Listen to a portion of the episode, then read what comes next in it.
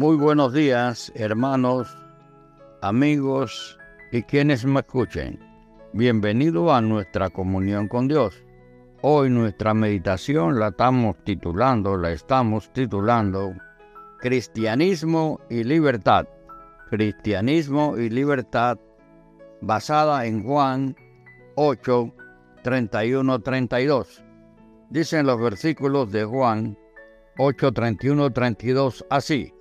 Dijo entonces, dijo entonces Jesús a los judíos que habían creído en él, si vosotros permaneciereis en mi palabra, seréis verdaderamente mis discípulos y conoceréis la verdad y la verdad os hará libre. Oremos, Padre de la Gloria, en el nombre de Jesús. Queremos darte las gracias por tu misericordia y por tu amor, Señor. Tú eres nuestro Padre eterno, Padre de, del amor, Padre de la misericordia, de la justicia. Nosotros en este día, Señor, venimos a ti para el perdón de pecados. Perdónanos, Padre, límpianos y restauranos.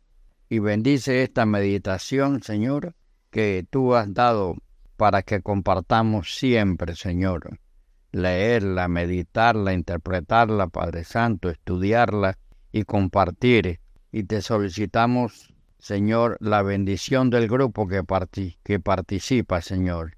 En el santo nombre de Jesús, que esta meditación sea de gran, Señor, bendición para nuestras vidas, Señor, en pensamiento y en hechos. En el nombre de Jesús, hágase tu voluntad.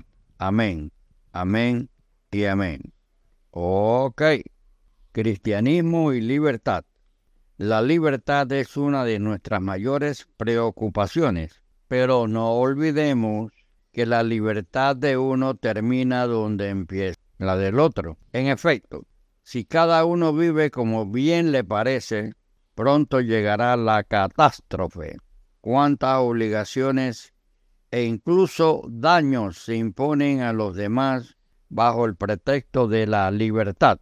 En el mundo laboral, por ejemplo, el rendimiento que los accionistas exigen a las empresas pueden esclavizarlas. ¿Dónde podemos hallar ese marco de, respecto al de respeto al prójimo y los límites al ejercicio de la libertad? Muchos se imaginan que el cristianismo es una serie de deberes como ir a la iglesia, confesarse, dar ofrendas, casarse, ser fiel. ¿Cuántas obligaciones? Entonces, ¿en qué nos hace libre el hecho de ser cristiano como lo afirma Jesús?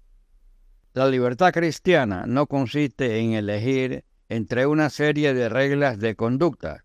Surge de lo siguiente al ser liberados de la esclavitud del pecado, podemos vivir tratando de agradar a Dios, siguiendo a Jesús, quien, aunque no tenía pecado ni obligaciones que cumplir, no buscó agradarse a sí mismo, sino que pudo decir, yo hago siempre lo que le agrada. Juan 8:29. Mostró una libertad generosa y atenta buscando sin parcialidad el bien de los que lo rodeaban. Amigo y hermano, la verdadera libertad que Jesús promete a los que creen en Él y le siguen es el ser libre de rechazar lo que lo deshonra, lo que daña al prójimo como a sí mismo, y en la misma actitud de gracia que Él. El ser libre de amar incluso a nuestros enemigos. Que el Señor bendiga tu día. Hasta luego.